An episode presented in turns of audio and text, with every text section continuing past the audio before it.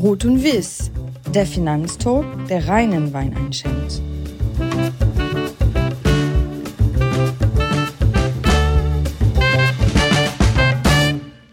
Liebe Podcast-Gäste, es ist wieder soweit. Ruth und Wies meldet sich wieder zu Wort und hat heute einen spannenden Gast aus dem Rheinland. Norbert Wolf, Geschäftsführer der Steiler Bank aus St. Augustin. Lieber Norbert, herzlich willkommen im Podcast Ruth und Wies. Ja, sehr gerne, Oliver.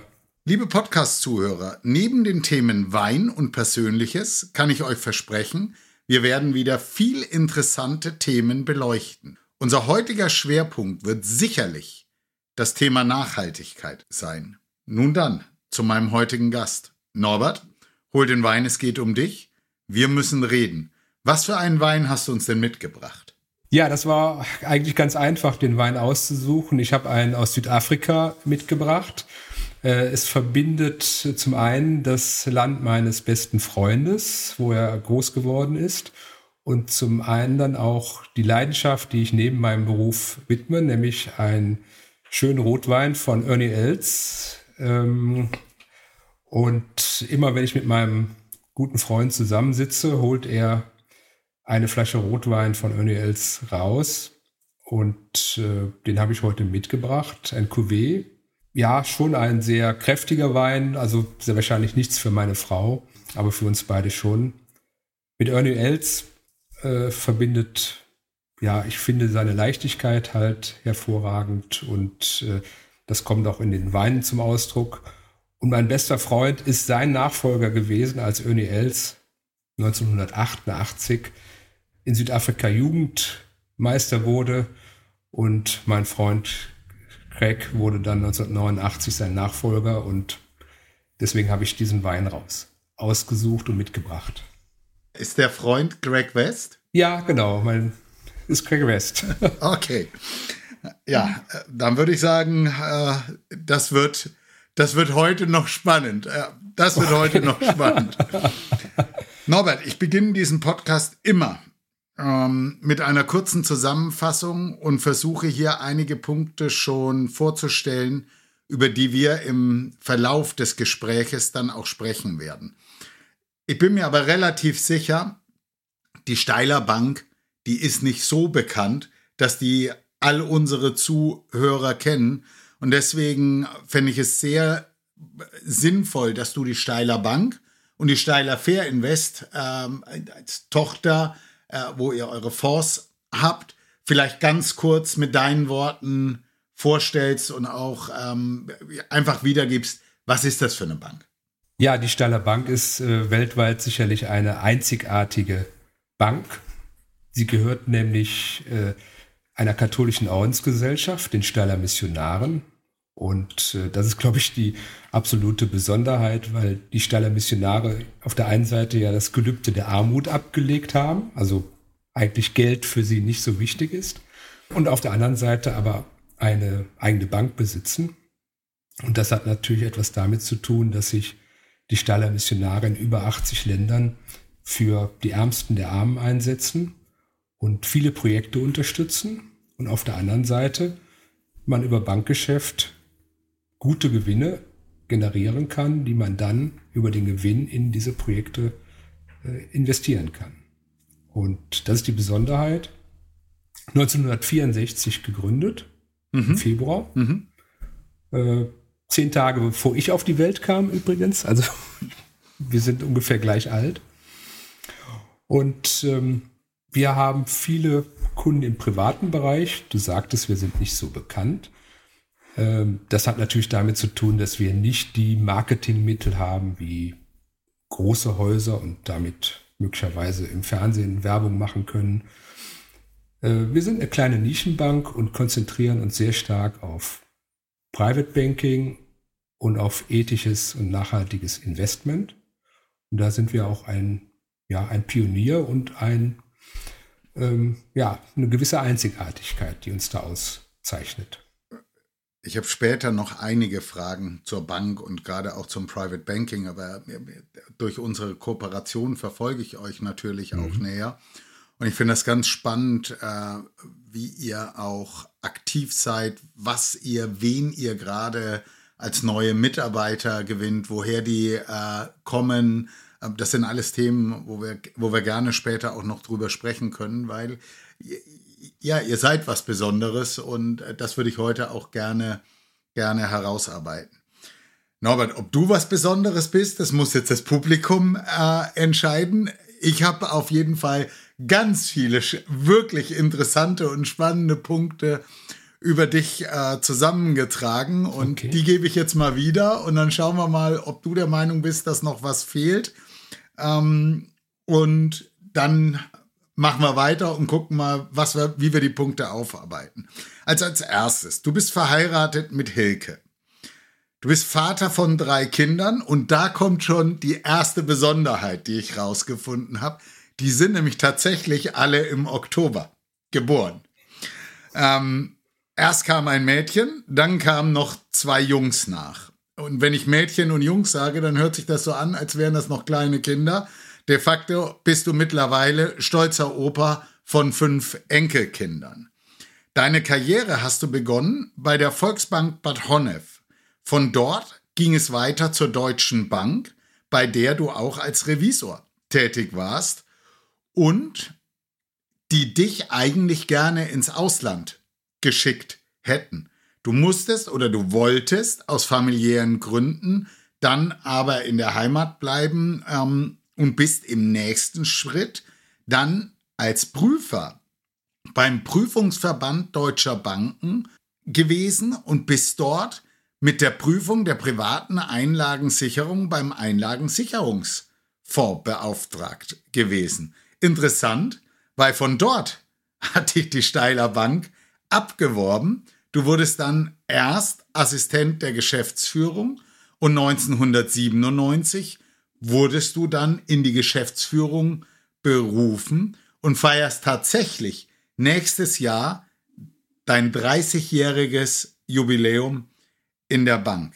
In deiner Zeit bei der Bank hast du viele Projekte, äh, auch Missionsprojekte, du hast das eben schon äh, beschrieben, äh, persönlich mitbetreut, beaufsichtigt, unter anderem in Brasilien und in Indien. Da werden wir auf jeden Fall gleich noch drüber sprechen. Jetzt wird es ein bisschen privater. Du warst in deiner Jugend leidenschaftlicher Schlagzeugspieler, hast sogar in einer Big Band gespielt. Dann, ich weiß nicht, ob du ein Motorradtyp bist, aber ich habe dich auf jeden Fall, habe ich Bilder von dir gefunden auf Sylt bei einem Biker-Treffen oder einer Harley-Davidson-Veranstaltung. Du bist absolut verrückter Schalke-Fan. Du achtest sehr darauf, was du isst und auf die Zubereitung dessen, was du isst. Du legst sehr hohe Maßstäbe an deine Gesundheit. Mir wurde berichtet, dass du deinen Körper dauerhaft digital überwachst, sogar deinen Schlaf. Du betreibst Fitnesstraining und gehst gerne joggen. Außerdem, und das hast du gerade schon angesprochen und da müssen wir uns gleich noch drüber unterhalten, außerdem bist du leidenschaftlicher Golfer und betreibst sogar einen eigenen Golfplatz im Siebengebirge. Dein Urlaub verbringst du fast immer im Süden Spaniens und zwar in der Nähe von Malaga, wo du eine Ferienwohnung hast. Das verbinde ich mit gutes Essen, tolles Wetter, gute Weine, wunderbare Golfplätze. Fehlt irgendwas, Norbert? Oder bist du überrascht, ja. was ich rausgefunden habe? Ja, ich habe mich ja jetzt wirklich überrascht. Ich hoffe, das steht jetzt nicht alles im Internet da müsste ich, glaube ich, selbst mal recherchieren und äh, das eine oder andere hast du vielleicht erfragt irgendwo. Aber wie gesagt, ich hoffe, dass es nicht im Internet ähm, man alles finden kann. Einiges sicherlich, aber nicht äh, alles. Ja. In der ähm, Tat habe ich äh, gute Menschen gefunden, die dich scheinbar sehr gut und schon sehr hm. lange kennen, ja. die mich unterstützt haben äh, bei der Recherche. Ja, womit wollen wir anfangen? Ähm, ich möchte direkt mit einem Einspieler beginnen. Und zwar ähm, Thorsten Vetter, einer der beiden neuen Vorberater für eure Fonds von der Premium Capital, hat die folgende Frage für dich. Lieber Norbert, Wir freuen uns sehr über die Kooperation zwischen Premium Capital und der Steiler Bank und die Möglichkeit, zwei der Steiler Fonds beraten zu dürfen. Die Berücksichtigung von ESG-Kriterien muss ja kein Nachteil bei der Performance sein. Jedoch kann der bewusste Verzicht auf einzelne Branchen oder Marktsegmente zu temporären Performance Vor- oder Nachteilen gegenüber den Indizes führen. Wie kommuniziert ihr dieses Phänomen mit euren Kunden bzw. bereitet diese darauf vor? Viele Grüße, Thorsten. Ja, sehr gute Frage. Ich habe eben den Wein, den ich mitgebracht habe, äh, Big Easy heißt ja, eine gewisse Leichtigkeit. Und ich glaube, wenn man äh, eine gewisse Sprachfähigkeit hat, dann weiß jeder, dass man, wenn man ethisch oder nachhaltig investiert, ja nicht immer auf allen Hochzeiten tanzt. Und insofern ist es doch logisch, dass man nicht bei jeder Marktphase dann auch äh, optimal dabei ist. Ich finde, eine Herausforderung in der heutigen Welt mit nachhaltigen Geldanlagen ist die, dass alles sehr stark bestimmt werden soll vom Staat. Und wir gehen mit zu wenig Leidenschaft in dieses Thema ran. Mhm. Und ich glaube, wenn man mit Leidenschaft sich Unternehmen anschaut, die was für unsere Welt, für unsere Erde tun, für sich, für die Menschen, für die Arbeitnehmerinnen und Nehmer, für die Kunden sich einsetzt, auf faire Produktionsstätten ähm, schaut, äh, ein ehrbares Geschäftsmodell hat, dann ist das was, was Großartiges und das kommt viel zu wenig rüber. Wir müssen, wir, wir reden immer davon, dass wir auf etwas verzichten müssen. Es geht um ein gutes Leben. Und es gibt viele tolle Unternehmen da draußen, die gute, tolle Produkte erstellen, die ein tolles Unternehmen darstellen und ähm, die uns das Leben vereinfachen. Und wir müssen nur dafür sorgen, dass sie nicht nur unser Leben hier vereinfachen, sondern auch das Leben unserer zukünftigen Generationen. Du hast eben meine Enkelkinder angesprochen. Das sind aber auch die Menschen, die in schwierigen Situationen leben. Du hast meine Reisen angesprochen. Das ist das, was die Missionare tagtäglich erleben. Und insofern kann ich da sehr gut mitleben, dass wir nicht immer dabei sind, wenn irgendwo Rendite, Hype sind. Wir nehmen jetzt, wir können jetzt mal die Rüstungsindustrie nehmen, da nehmen wir Platz. Und ich kann nicht mit meinem Gewissen jetzt in die Rüstungsindustrie investieren. Ähm, das, das funktioniert einfach nicht. Norbert, gibst du mir an der Stelle recht? Oder äh, vielleicht sollten wir das nochmal die Frage vom Thorsten anders auf, aufnehmen. Findet ihr Kunden, die gar nicht der klassische Performance-Kunde ist und der auch nicht eure, eure Anlagen misst, wie ist der DAX gelaufen, wie ist die Nasdaq gelaufen, sondern geben eure Kunden euch das Geld äh, und erwarten, ähm, dass sie eine sinnvolle Anlage machen und ist deswegen äh, auch das Thema Performance gar nicht entscheidend. So, natürlich möchten die kein Minus machen, wenn die Märkte nach oben gehen. Das, aber dass es gar nicht um den letzten oder vorletzten oder drittletzten Prozentpunkt geht, sondern dass es tatsächlich viel mehr um die gute Sache beim Investieren geht. Ist das der typische Kunde, den ihr auch findet? Also unser Antritt ist nicht der, dass wir keine Performance machen. Mhm. Ich glaube, unsere Kunden sind, äh, sehen das Thema mit ihrem Geld eher gelassener.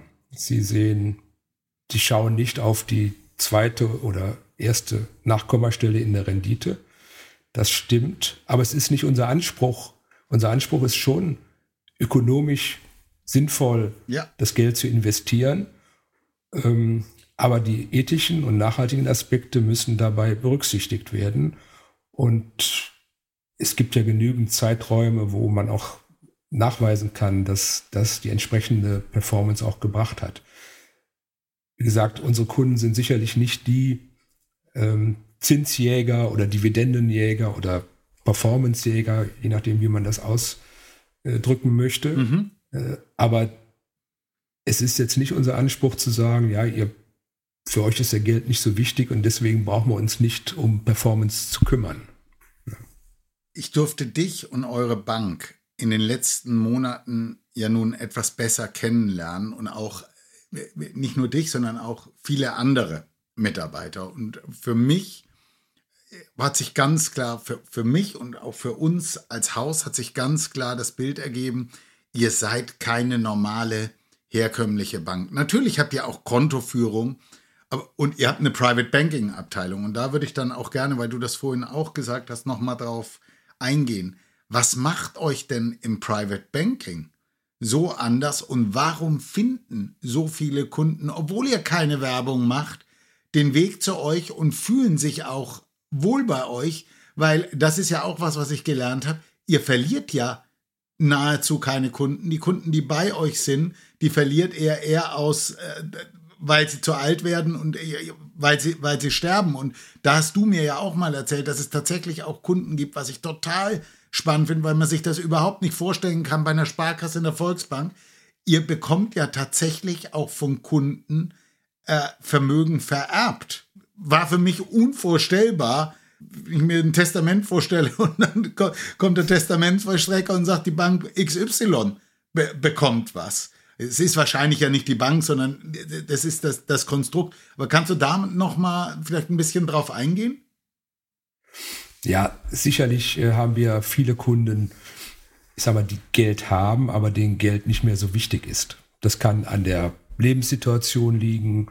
Das kann daran liegen, dass sie sich per se immer in ihrem Leben für andere eingesetzt haben, dass sie schätzen, was unsere Staller Missionare weltweit tun und deswegen äh, möchten, dass dieses Geld auch ja sinnvoll äh, ja, sinnvolle Erträge erwirtschaftet für vielfältige Projekte. Und äh, insofern ist das sicherlich anders zu sehen, als wenn man jetzt bei einer Aktionärsbank ist, äh, wo man sagt, da hinten raus äh, bekommt ein Fremder eine Dividende mhm. und ich soll deswegen auf etwas verzichten. Und äh, bei uns verzichtet jemand darauf, weil es dann jemand anderen, denen es schlechter geht, ihm eine Perspektive aufgebaut wird. Ähm, ich muss auch sagen, du hast es eben meinen beruflichen Werdegang ich, äh, aufgezeigt. Äh, ich komme ja auch aus, aus einer ökonomisch denkenden Sichtweise, also bestimmte Berechnungen anzustellen, ja. Renditeberechnungen, ja. Risikoabwägungen, ähm, also auch Kaufmanns ähm, mitgebracht von zu Hause aus. Ähm, insofern ist dann Geld auch wichtig, aber irgendwann im Leben wird es halt unwichtiger und dann freut man sich, dass man mit seinem Geld einen Beitrag leisten kann. Man weiß aber nicht, wie viel ich noch brauche für mein gesamtes Leben. Mhm. Und insofern haben wir hier mit unseren Kunden, glaube ich, ein sehr äh, vertrauensvolles Verhältnis. Und die Kunden sagen dann, ich arbeite lange mit euch zusammen und am Ende des Tages, wenn ich das Geld nicht mehr brauche, gebe ich es über euch in ein soziales Projekt, in Gesundheitsprojekte rein. Bevor wir auf die Projekte kommen, Norbert, würde ich dann tatsächlich gerne an der Stelle nochmal auf dich zurückgehen, weil du sagtest eben, ehrbarer Kaufmann, äh, was so dein Hintergrund ist. Was mich wirklich interessiert, du warst damals als Prüfer beim Verband der deutschen Banken unterwegs. Was hat dich denn dann gereizt, äh, aus der Position heraus äh, zur Steiler Bank zu wechseln und die Aufgabe zu übernehmen? Äh, wahrscheinlich wusstest du, was auf dich zukommt. Du warst erst Assistent der Geschäftsführung und du warst ja wahrscheinlich, hattest du schon die Idee, äh, in welche Richtung das geht. War es einfach nur der Karriereschritt oder war eben auch die, hätte das auch eine Volksbank damals sein können oder eine Sparkasse, die dich hätte holen können? Oder war es eben das Konstrukt der Steiler Bank, was, was den Sog ähm, auf dich hatte? Also es gab jetzt nicht diesen einen Punkt, aber ich war natürlich von der Konstruktion der Bank schon begeistert. Äh, ich muss dazu sagen, ich komme aus einer Familie, die ein kleines Unternehmen hatte. Mein Vater war Baustoffhändler, Kohlenhändler, mhm. ähm, landwirtschaftliche Produkte. Und äh, ich bin in einem Haushalt groß geworden äh, mit, ja, mit einer Selbstständigkeit, mit einem Firmeninhaber, der auch sich sehr engagiert hat in der Firma und auch in der Gesellschaft engagiert hat. Ich bin auch groß geworden in einem christlichen, katholischen Haushalt. Und die Staller Missionare waren gerade in dem, im Haushalt meiner, äh, meiner Großeltern mütterlicherseits äh, stark verankert. Also von daher gab es so eine Grundbasis. Dass ich über den Verband letztendlich äh, zur, zur Staller Bank gekommen bin, war natürlich Zufall. Es hat aber auch damit zu tun, äh, warum bin ich überhaupt nicht zum Beispiel bei der Deutschen Bank weitergegangen ins Ausland. Mein Vater ist dann verstorben und äh, wir hatten das Unternehmen und äh, ich konnte da nicht die Situation, äh, die Situation war da nicht so, dass ich äh, sagen konnte, ich fliege jetzt mal nach Tokio und übernehme dafür die Deutsche Bank Aufgaben, sondern bin dann hier geblieben, habe mhm. auch meine Frau kennengelernt, Hilke mhm. kennengelernt und äh, habe dann den nächsten Schritt gemacht. Auf der einen Seite habe ich Unternehmerblut, also so fühle ich mich. Ja. Mich, mich interessiert Management, mich interessiert das Führen von Leuten, ähm, mich, mich interessiert, äh, ja, ein Unternehmen zu entwickeln. Äh, das hätte vielleicht auch ein ganz anderes Unternehmen sein können, aber ich war nun mal Bankkaufmann ja. und hatte mich dort auch weiterentwickelt. Und äh, ja, ich war beim Verband ich habe über 60 Banken gesehen in Deutschland. Ich war bundesweit unterwegs. Ich war sechs Wochen in München. Ich war ähm, sechs Wochen in Berlin, in Hamburg. Du hast von meinen drei äh, Kindern geredet, die heute erwachsen sind, aber die waren damals zwei, vier, mhm. sechs Jahre alt. Mhm. Und äh, insofern hat das dann wie die Faust aufs Auge gepasst, dass ich hier äh, bei der Staller Bank anfangen konnte. Oben sprachen wir bereits über das Thema Nachhaltigkeit. Von Klaus-Dieter Erdmann vom Erdmann Family Office habe ich zu diesem Themenkomplex eine sehr interessante Frage erhalten, und zwar, wie ihr mit dem Thema Stiftung umgeht. Hallo, Herr Wolf. Ich weiß ja, dass Sie sich als Steiler Bank schon sehr lange mit dem Thema Nachhaltigkeit äh, beschäftigen. Deshalb äh, an Sie die Frage, was empfehlen Sie Anlegern und insbesondere Stiftungen, die sich jetzt erstmals intensiver mit diesem Thema auseinandersetzen, wie sie die Nachhaltigkeit für sich in ihre Anlagestrategie integrieren. Und äh, die zweite Frage ist, welche Unterstützung leistet dabei zum Beispiel die Steiler Bank? Ja, die Stiftung ist an sich eine Konstruktion, bei der es erforderlich ist, dass man ja, nachhaltige Dinge auf jeden Fall berücksichtigt. Mhm.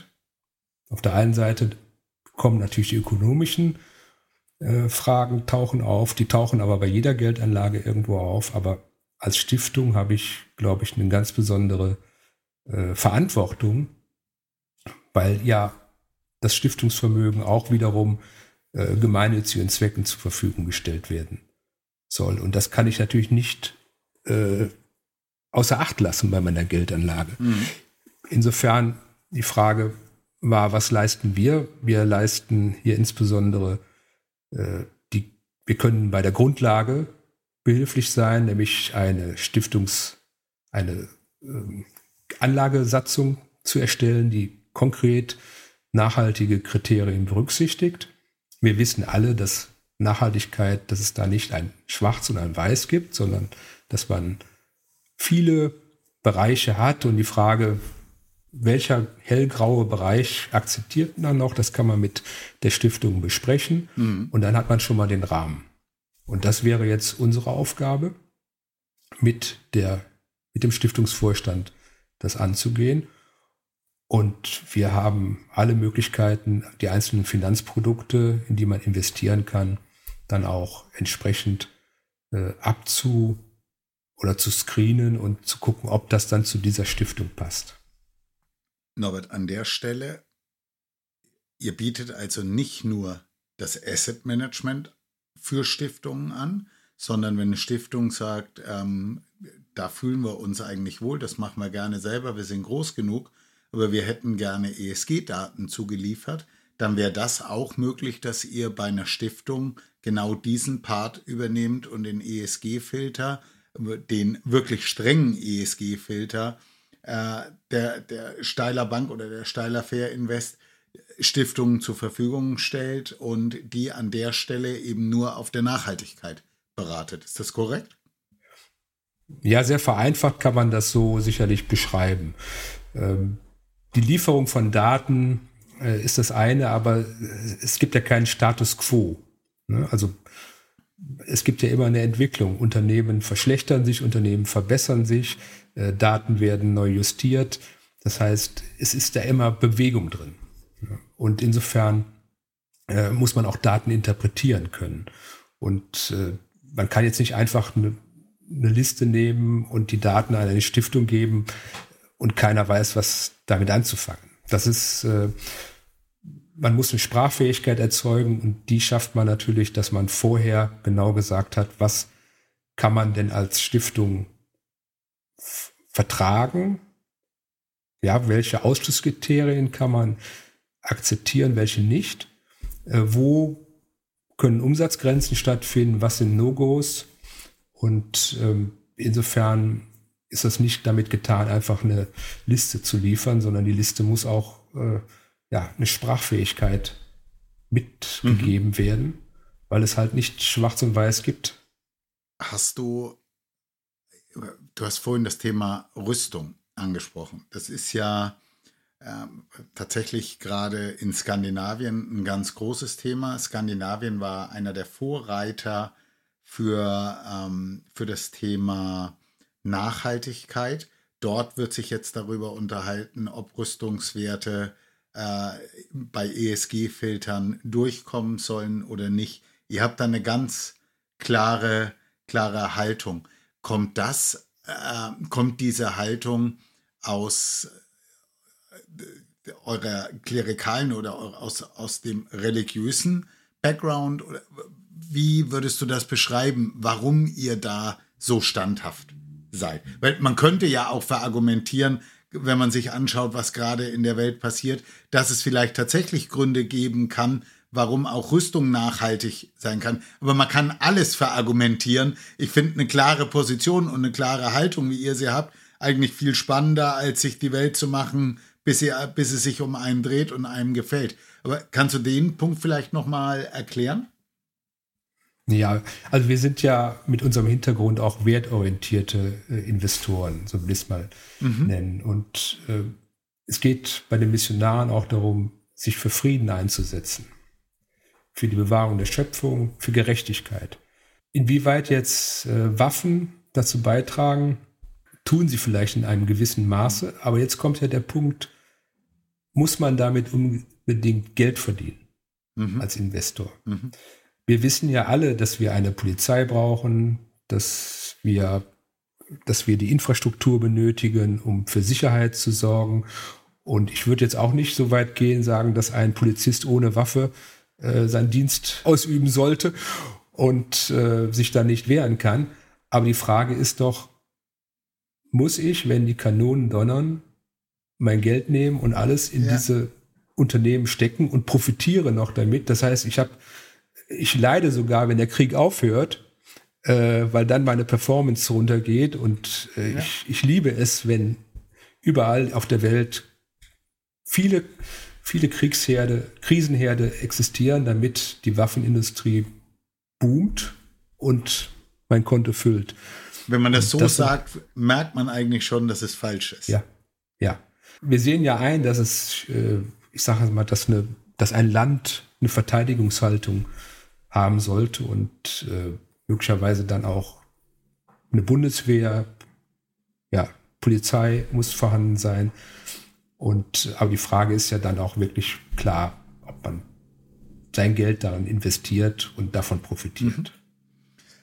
Mhm. Das gilt im Übrigen auch für, für andere Fälle, wo man ja äh, Rüstung ist jetzt noch ein einfaches Beispiel, ja. aber ich nehme jetzt mal das Thema Alkohol.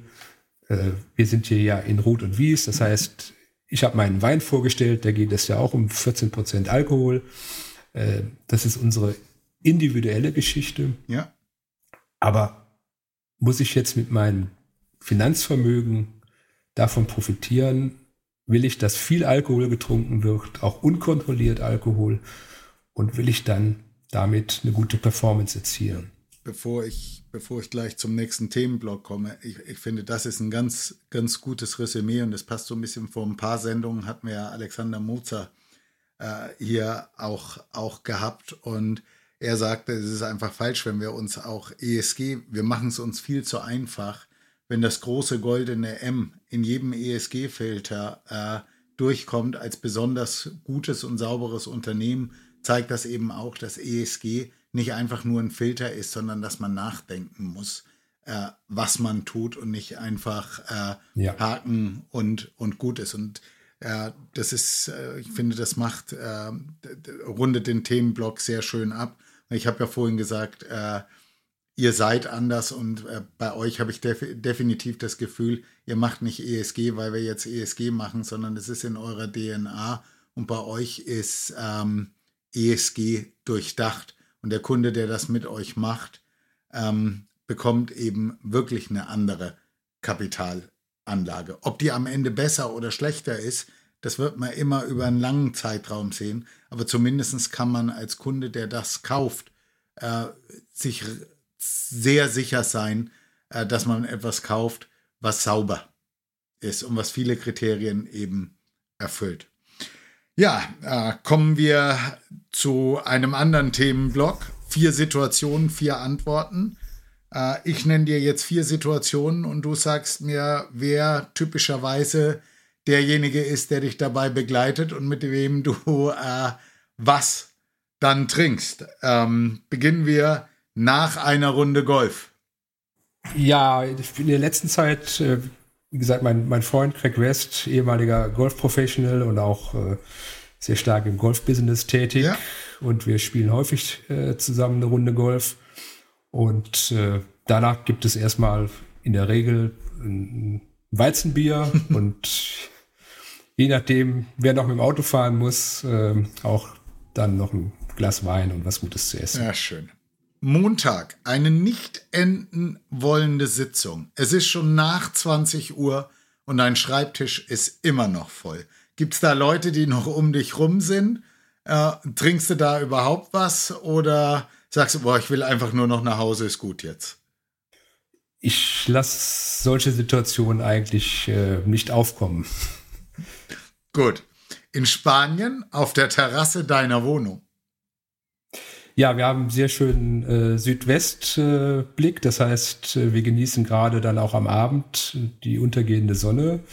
Und äh, da sitzt, also da sitzen wir und genießen das, ja. Wir ist dann du und deine Frau und wenn ich das vorhin richtig verstanden habe, ist es eher ein Weißwein, ja? Ist es eher ein Weißwein. Gut. So, jetzt wird's ganz spannend, Norbert. Es ist vielleicht auch kryptisch und sehr unwahrscheinlich, aber ich drück dir die Daumen. Was wird denn getrunken und mit wem, wenn Schalke nicht absteigt? Also ich habe vor, aber die Flasche äh, gibt es, glaube ich, die, die wird es, die, also ich glaube, die ist nicht mehr gut. Ich habe einen vor über 20 Jahren bei einem Golfturnier einen großartigen Champagner gewonnen mhm. und den habe ich äh, eingelagert äh, und habe gesagt, die mache ich auf, wenn Schalke deutscher Meister wird. okay. und die ist heute noch. ja, es war ja mal knapp. ja. Ich war selbst im Stadion damals, als es knapp wurde, ja. ja. Und das ist heute, das ist heute noch nicht zugekommen. Okay, das heißt, du würdest es probieren, wenn sie nicht absteigen. Gut. So, dann kommen wir zu weiteren äh, privaten Themen und ich bleibe gleich mal bei Schalke. Mein letzter Gast ist ebenfalls verrückter Schalke-Fan oder Schalke verrückt. Wolfgang Stolz von der äh, Plansekur hat sogar einen eigenen blau-weiß angemalten Schalke-Wohnwagen. Gibt es bei dir ähnlich verrückte Fan? Utensilien. Ah, die gab es früher mal, ne? Aber jetzt, ich bin, ich bin ja 30 Jahre ins Stadion gefahren, habe äh, die letzten 25 Jahre immer zwei Dauerkarten gehabt, bin aber immer sehr zivil dorthin gefahren. Äh, also nicht mehr im Trikot. Äh, also, aber Menschen, die mich begleitet haben, äh, haben mir nachher geschildert, wir haben dich gar nicht mehr wiedererkannt. also ich, ich muss dort, äh, ich muss dort ein ganz anderer Mensch sein und äh, meine Frau kann es überhaupt nicht ertragen, wenn ich Schalke gucke. Also Okay. jetzt, ich war ja jetzt, jetzt ja gerade erst unten und dann hat Schalke ja mal gewonnen und ähm, ich muss dann irgendwie mit den Füßen den Teppich wegschieben und äh, meine Äußerungen wären dann nicht zu ertragen. Ich kenne ich. Es ist ein anderer Verein, aber ich kenne es. Deswegen. Äh, dann, wenn ich das jetzt richtig verstanden habe, warst du bei den Eurofightern live dabei, als Schalke vor 28 Jahren den UEFA-Pokal gewonnen hat? Nein, nein, aber ich habe es im Fernsehen mir angeguckt. Äh, live dabei war ich nicht, aber ich war bei DFB-Pokal-Endspielen, äh, war ich mit dabei. Einmal haben sie verloren, dann aber auch gewonnen. Und ich war natürlich äh, bei der Meisterschaft der Herzen dabei und ähm, ich kann mich genau erinnern, das war das letzte Spiel im alten Parkstadion. Ich hatte auf der Haupttribüne weit oben meinen Sitzplatz. Als man das Gefühl hatte, Schalke wird, könnte Meister werden, die Betonflächen, die bebten. Und dann sagte auf einmal jemand, in Hamburg wird noch gespielt. Ja. Und dann brach für alle die Welt Ja. zusammen. No, vielleicht, äh, bitte verzeih mir den, den Übergang. Ähm, du bist sehr leidensfähig, weil du bist Schalke-Fan. Ja. Ähm, wir haben vorhin über das Thema, ich möchte noch mal auf die Einleitung zurückkommen. Äh, ich würde gerne von dir mal erfahren, Indien und Brasilien. Du hast dort ähm, mit Sicherheit ganz viel Leid äh, gesehen, aber vielleicht auch dazu beigetragen, dass es manchen Menschen äh, heute, heute besser geht. Was waren das für Projekte, die du da begleitet und betreut hast? Und wie sieht da dein, dein Input aus? Wie kann man sich das vorstellen? Mhm. Ich will mal mit Indien anfangen. Also die Menschen, die ich dort getroffen habe oder die vielen Begegnungen, die ich hatte, äh, sind aus unserer Sicht natürlich sehr arme Menschen, aber Menschen, die auch eine Begeisterung haben, die sich freuen, dass jemand sie besucht.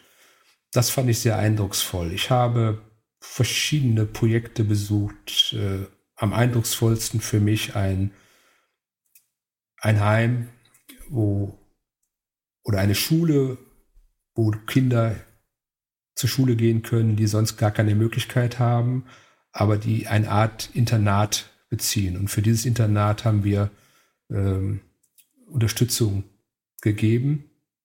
Äh, die Schlafbedingungen und Lebensbedingungen sind für uns unvorstellbar.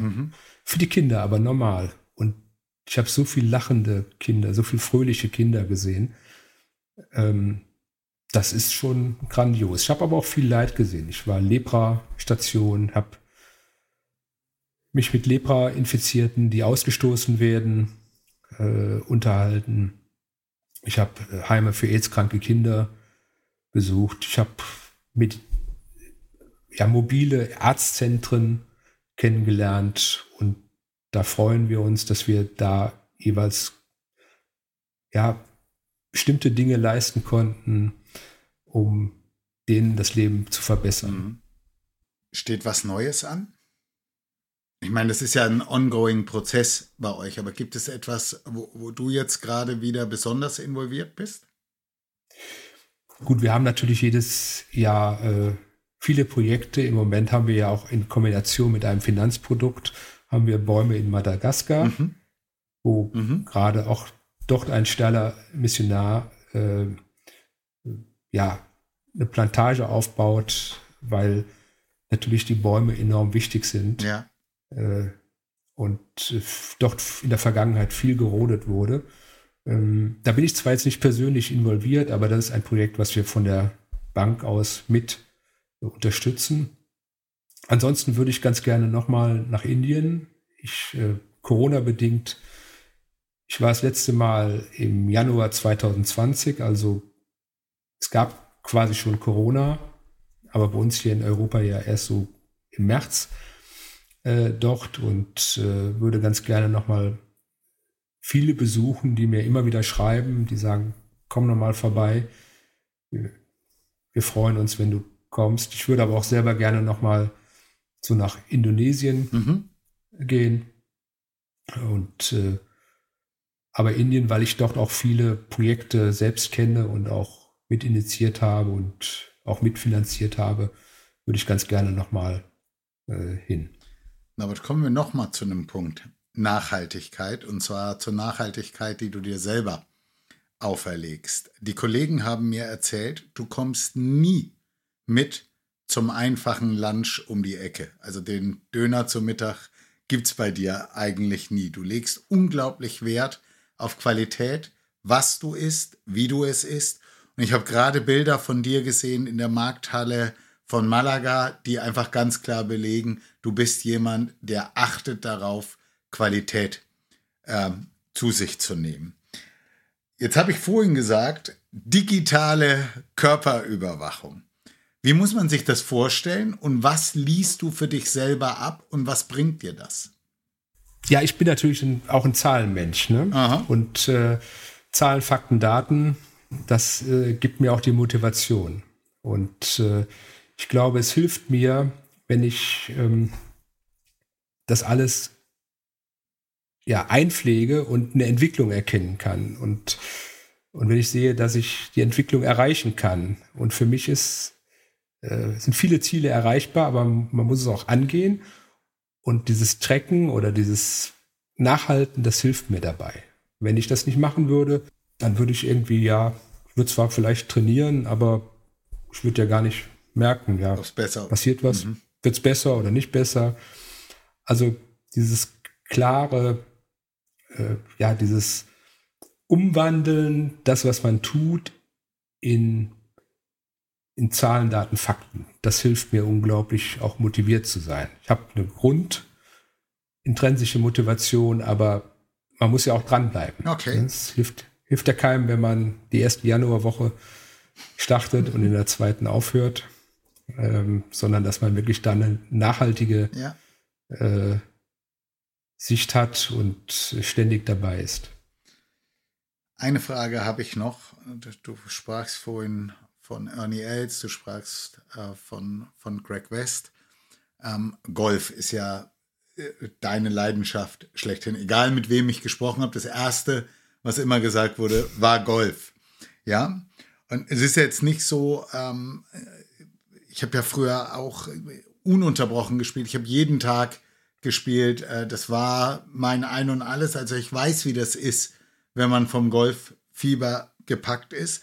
Aber bei dir ist es ja nicht damit getan, dass du Golf spielst, sondern du betreibst auch noch einen eigenen Golfplatz äh, im Siebengebirge. Erklär mir mal, wie bringst du das alles unter einen Hut?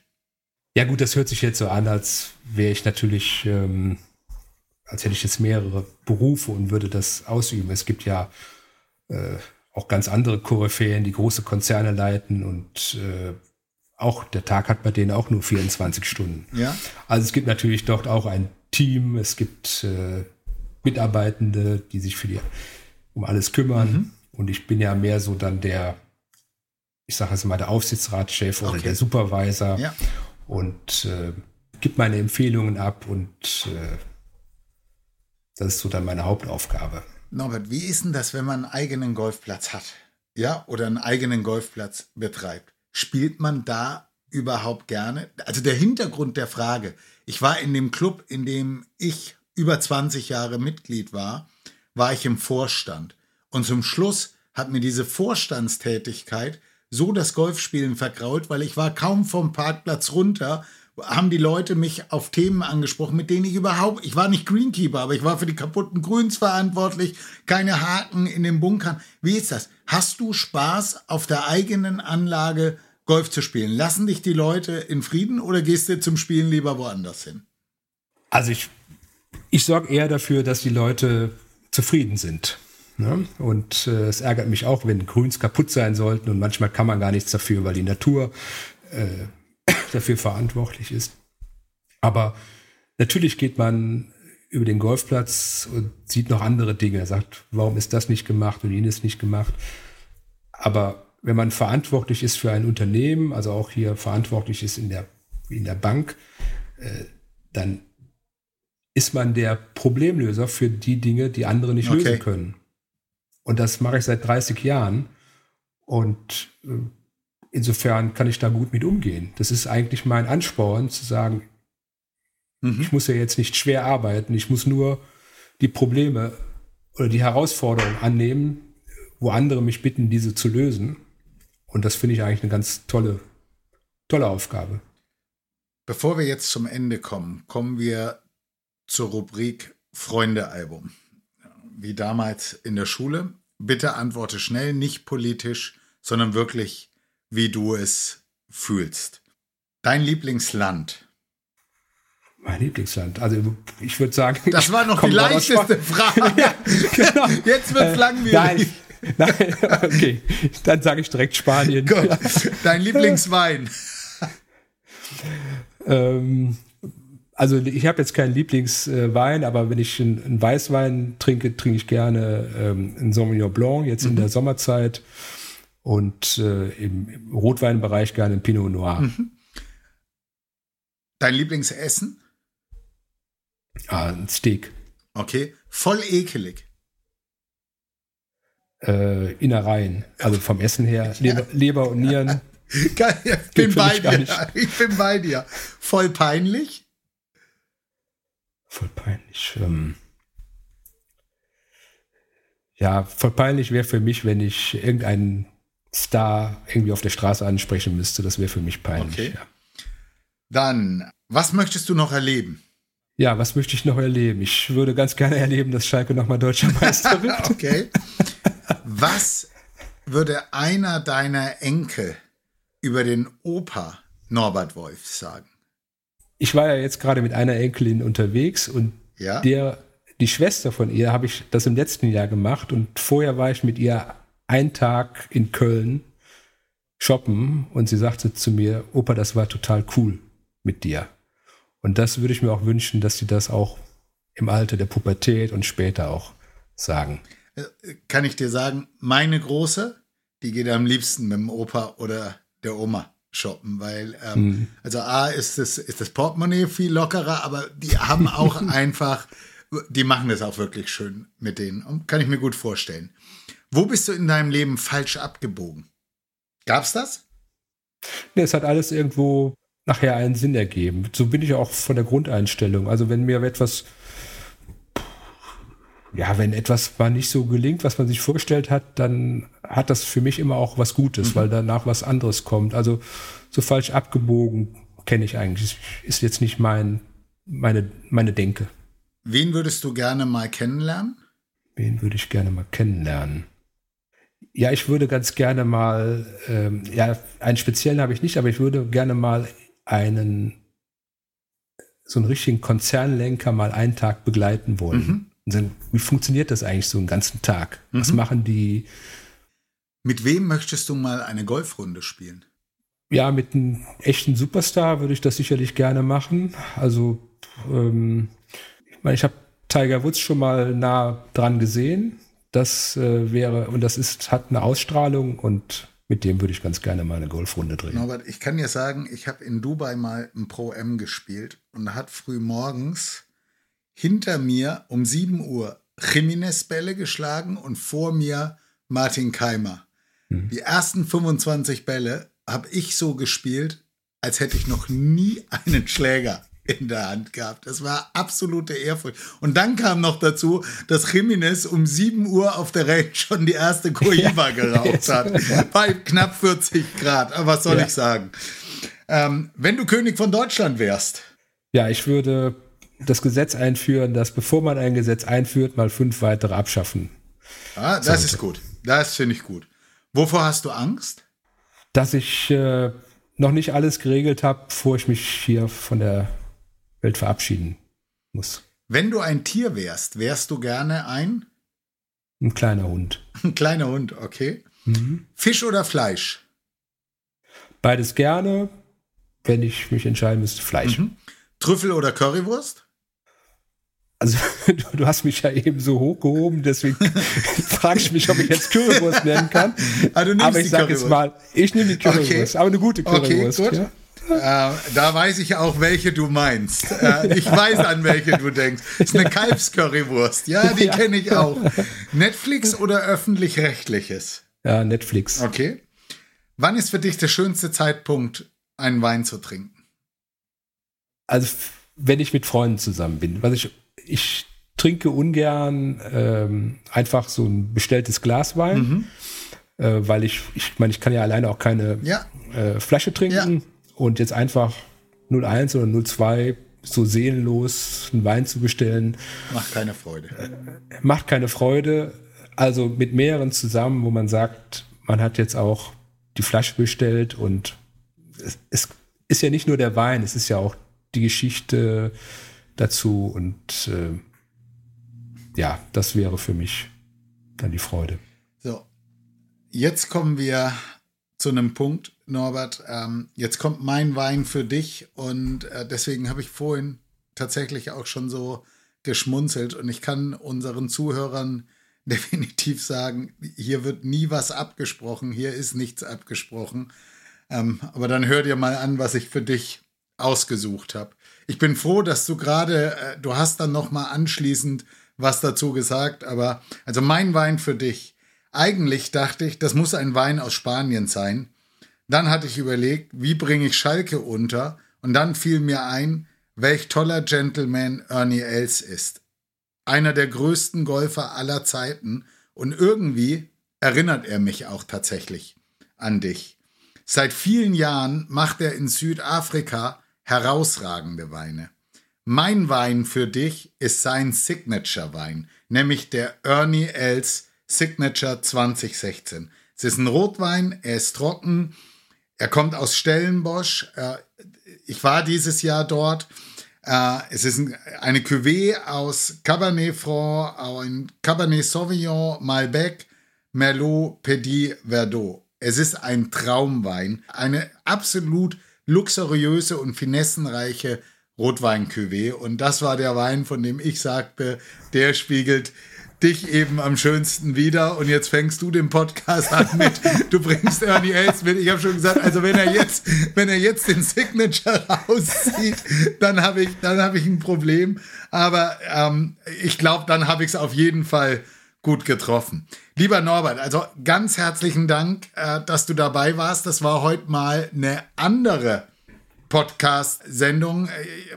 Ich kann es immer wieder nur sagen und ich hoffe, dass viele, die dann zuhören, sich mit euch auch noch mal mehr äh, beschäftigen und sich die Steiler Bank und die Produkte der Steiler Bank anschauen. Du hast gerade das Baumprojekt in Madagaskar äh, genannt ihr seid einfach anders und ich hoffe, dass ich ein bisschen Fokus, dass wir ein bisschen Fokus mit dem Podcast auch auf euch lenken konnten. Ähm, mir hat's wie immer mit dir mit dir Spaß gemacht und ja, bevor ich jetzt dann die Gäste um Weiterempfehlungen, Likes und Sternebewertungen bitte, würde ich doch gerne von dir noch eine Frage für einen meiner nächsten Gäste bekommen, die wir dann irgendwann mitverarbeiten.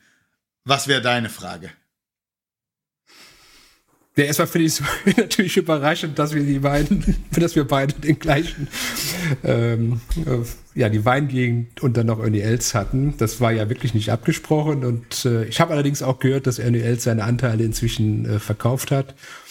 Mhm. Ich glaube sogar an einen deutschen Investor. Äh, ja, meine, meine Frage, jetzt weiß ich natürlich nicht den, den nächsten Gast, aber er kommt ja vermutlich aus der Finanzindustrie. Mhm. Und mein nächster Gast, mein, äh, Norbert, ist Björn Drescher. Ah, Björn Drescher. Und okay.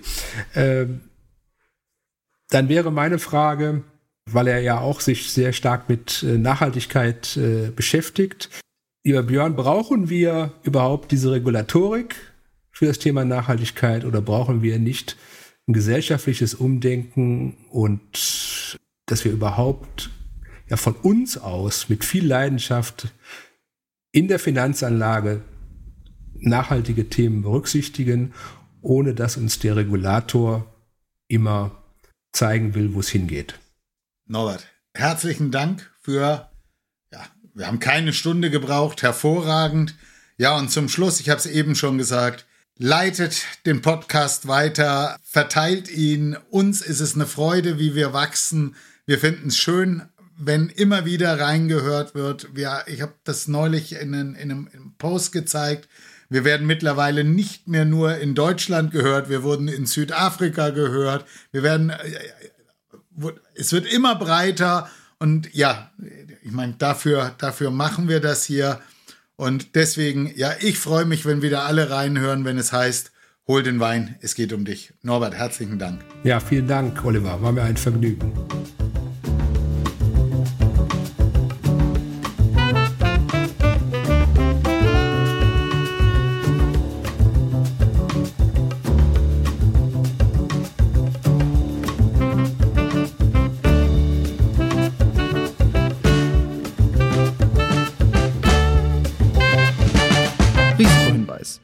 Sämtliche Inhalte dieses Podcasts dienen ausschließlich der Wissensvermittlung und Unterhaltung.